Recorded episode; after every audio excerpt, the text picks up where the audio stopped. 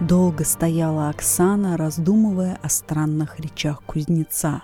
Уже внутри ее что-то говорило, что она слишком жестоко поступила с ним. Что, если он в самом деле решится на что-нибудь страшное? Чего доброго? Может быть, он с горя вздумает влюбиться в другую и с досады станет называть ее первую красавицей на селе? Но нет, он меня любит. Я так хороша.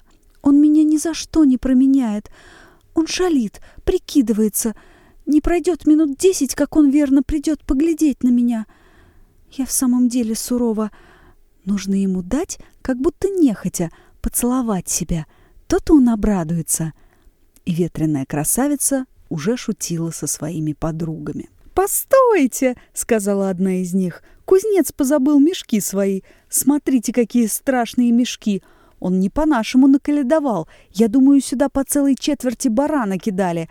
А колбасам и хлебам, верно, счету нет. Роскошь! Целые праздники можно объедаться. «Это кузнецовые мешки?» — подхватила Оксана. «Утащим скорее их ко мне в хату и разглядим хорошенько, что он туда наклал». Все со смехом одобрили такое предложение. «Но мы не поднимем их!» — закричала вся толпа вдруг, силясь сдвинуть мешки — «Постойте», — сказала Оксана, — «побежим скорее за санками и отвезем на санках». И толпа побежала за санками. Пленникам сильно прискучило сидеть в мешках, несмотря на то, что дьяк проткнул для себя пальцем порядочную дыру. Если бы еще не было народу, то, может быть, он нашел бы средство вылезти, но вылезти из мешка при всех, показать себя на смех это удерживало его, и он решился ждать, слегка только покряхтывая под невежливыми сапогами Чуба. Чуб сам не менее желал свободы, чувствуя, что под ним лежит что-то такое, на котором сидеть страх было неловко. Но как скоро услышал решение своей дочери, то успокоился и не хотел уже вылезать, рассуждая, что к хате своей нужно пройти по крайней мере шагов сотню, а может быть и другую. Вылезши же, Нужно оправиться, застегнуть кожух, подвязать пояс. Сколько работы. Да и капелюхи остались у Солохи. Пусть уж лучше девчата довезут на санках. Но случилось совсем не так, как ожидал Чуб. В то время, когда девчата побежали за санками, худощавый кум выходил из шинка, расстроенный и не в духе. Шинкарка никаким образом не решалась ему верить в долг. Он хотел было дожидаться, а вось либо придет какой-нибудь набожный дворянин и попотчует его. Но, как нарочно, все дворяне оставались дома и, как честные христиане, ели кутью посреди своих домашних.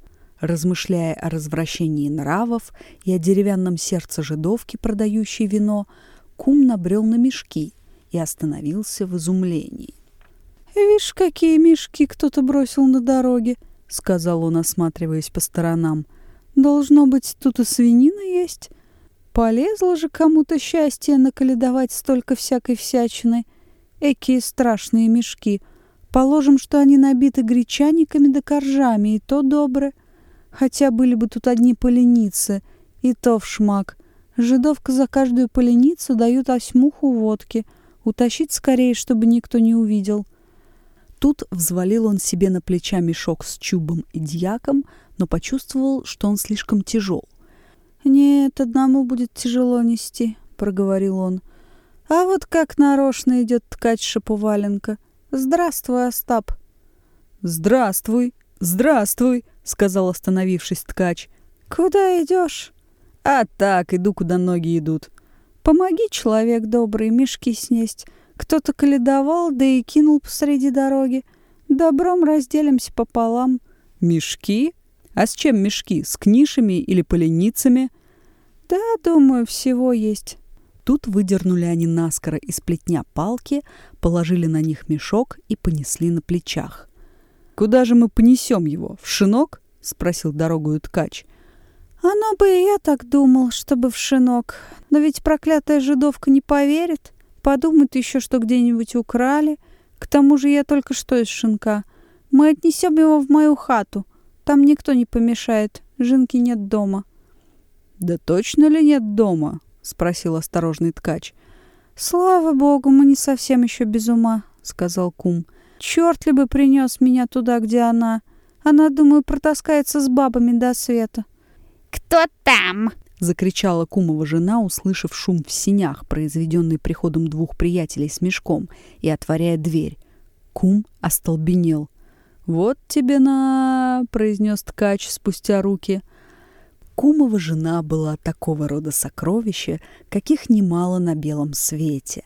Так же, как и ее муж, она почти никогда не сидела дома и почти весь день присмыкалась у кумушек и зажиточных старух, хвалила и ела с большим аппетитом и дралась только по утрам со своим мужем, потому что в это только время и видела его иногда. Хата их была вдвое старее шаровар волосного писаря. Крыша в некоторых местах была без соломы. Плетня видны были одни остатки, потому что всякий, выходивший из дому, никогда не брал палки для собак, в надежде, что будет проходить мимо кумова огорода и выдернет любую из его плетня. Печь не топилась дня по три. Все, что не напрашивала нежная супруга у добрых соседей, прятала как можно подалее от своего мужа и часто самоуправно отнимала у него добычу, если он не успевал ее пропить в шинке.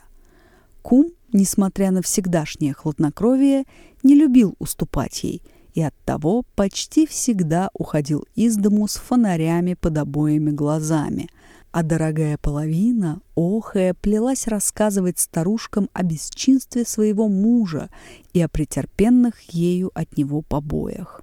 Теперь можно себе представить, как были озадачены ткач и кум таким неожиданным явлением. Опустивший мешок, они заступили его собою и накрыли полами. Но уже было поздно. Кумова жена, хотя и дурно видела старыми глазами, Однако ж мешок заметила. «Вот это хорошо!» — сказала она с таким видом, в котором заметна была радость ястреба. «Это хорошо, что наколедовали столько. Вот так всегда делают добрые люди. Только нет, я думаю, где-нибудь подцепили. Покажите мне сейчас, слышите? Покажите сейчас мешок ваш». «Лысый черт тебе покажет, а не мы», — сказал приосанись кум. «Тебе какое дело?» — сказал ткач. Мы наколедовали, а не ты». «Нет, ты мне покажешь, негодный пьяница!» — вскричала жена, ударив высокого кума кулаком в подбородок и продираясь к мешку. Но ткач и кум мужественно отстояли мешок и заставили ее попятиться назад. Не успели они оправиться, как супруга выбежала в сени уже с кочергою в руках, проворно хватила кочергою мужа по рукам, ткача по спине и уже стояла возле мешка — «Что мы допустили ее?» — сказал ткач, очнувшись. «Э, что мы допустили? А от чего ты допустил?» — сказал холоднокровно кум. «У вас кочерга, видно, железная», — сказал после небольшого молчания ткач, почесывая спину. «Моя жинка купила прошлый год на ярмарке кочергу, дала пивкоп, это ничего, не больно». Между тем, торжествующая супруга, поставив на пол каганец, развязала мешок и заглянула в него. Но верно, старые глаза ее, которые так хорошо увидели мешок, на этот раз обманулись. «Э, да тут лежит целый кабан!» — вскрикнула она, всплеснув от радости в ладоши. «Кабан, слышишь, целый кабан!» — толкал ткач кума. «А все ты виноват!» «Что же делать?» — произнес, пожимая плечами кум. «Как что? Чего мы стоим? Отнимем мешок. Ну, приступай!» «Пошла прочь! Пошла, пошла! Это наш кабан!» — кричал, выступая ткач. «Ступай, ступай, чертова баба! Это не твое добро!» — говорил, приближаясь кум. Супруга принялась снова за кочергу, но Чуб в это время вылез из мешка и стал посреди синей, потягиваясь, как человек, только что пробудившийся от долгого сна. Кумова жена вскрикнула, ударившая об полы руками, и все невольно разинули рты. «Что же она, дура, говорит? Кабан! Это не кабан!» — сказал кум, выпучив глаза. «Вишь, какого человека кинула в мешок!» — сказал ткась, пятясь от испугу. «Хоть что хочешь говори, хоть тресни, а не обошлось без нечистой силы, ведь он не пролезет в окошко». «Это кум!» — вскрикнул, вглядевшись кум. «А ты думал, кто?» — сказал Чуп, усмехаясь. Что, славную я выкинул над вами шутку. А вы, небось, хотели меня съесть вместо свинины? Постойте же, я вас порадую. В мешке лежит еще что-то. Если не кабан, то, наверное, поросенок или иная живность. Подо мною беспрестанно что-то шевелилось. Ткач и кум кинулись к мешку, хозяйка дома уцепилась с противной стороны, и драка возобновилась бы снова, если бы дьяк, увидевший теперь, что ему некуда скрыться, не выкарабкался из мешка. Кумова жена, остолбенев, выпустила из рук ногу, за которую начала было тянуть дьяка из мешка. «Вот и другой еще!» — вскрикнул со страхом ткач. «Черт знает, как стало на свете! Голова идет кругом! Ни колбас и ни полениц, а людей кидают в мешки!» «Это дьяк!» — произнес изумившийся более всех Чуб. «Вот тебе на... Ай да солоха! посадить в мешок. То-то я гляжу, у нее полная хата мешков. Теперь я все знаю. У нее в каждом мешке сидело по два человека, а я думал, что она только мне одному. Вот тебе и солоха. Девушки немного удивились, не найдя одного мешка. «Нечего делать, будет с нас и этого», — лепетала Оксана. Все принялись за мешок и взвалили его на санки. Голова решился молчать, рассуждая. Если он закричит, чтобы его выпустили и развязали мешок, глупые девчата разбегутся, подумают, что в мешке сидит дьявол, и он останется на улице, может быть, до завтра. Девушки, между тем, дружно взявшись за руки, полетели как вихрь с санками по скрипучему снегу.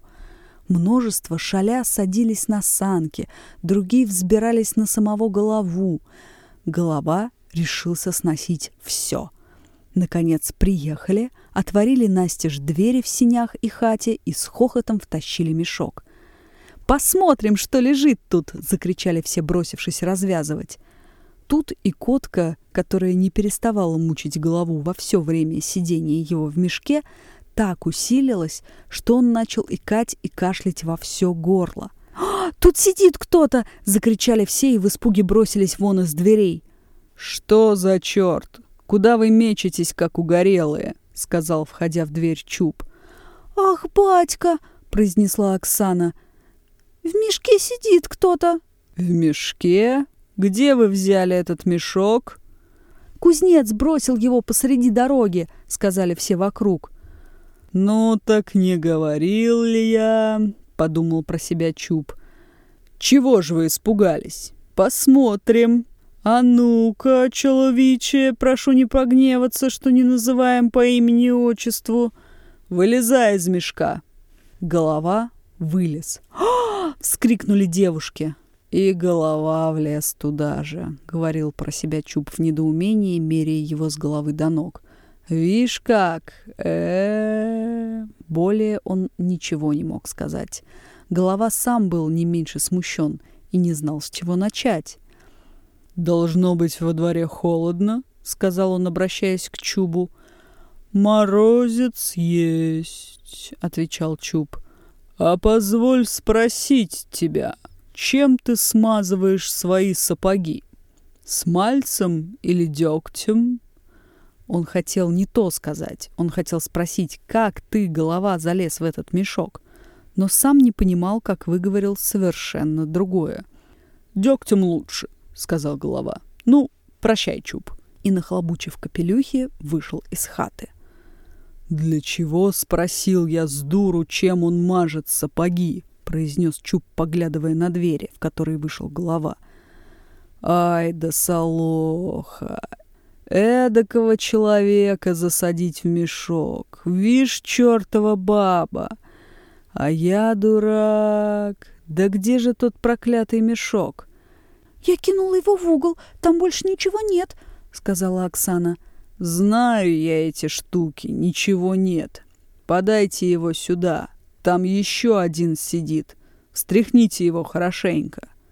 Что, нет? Вишь, проклятая баба а поглядеть на нее как святая, как будто из коромного никогда не брала в рот. Но оставим Чуба изливать на досуге свою досаду и возвратимся к кузнецу, потому что уже на дворе, верно, есть час девятый.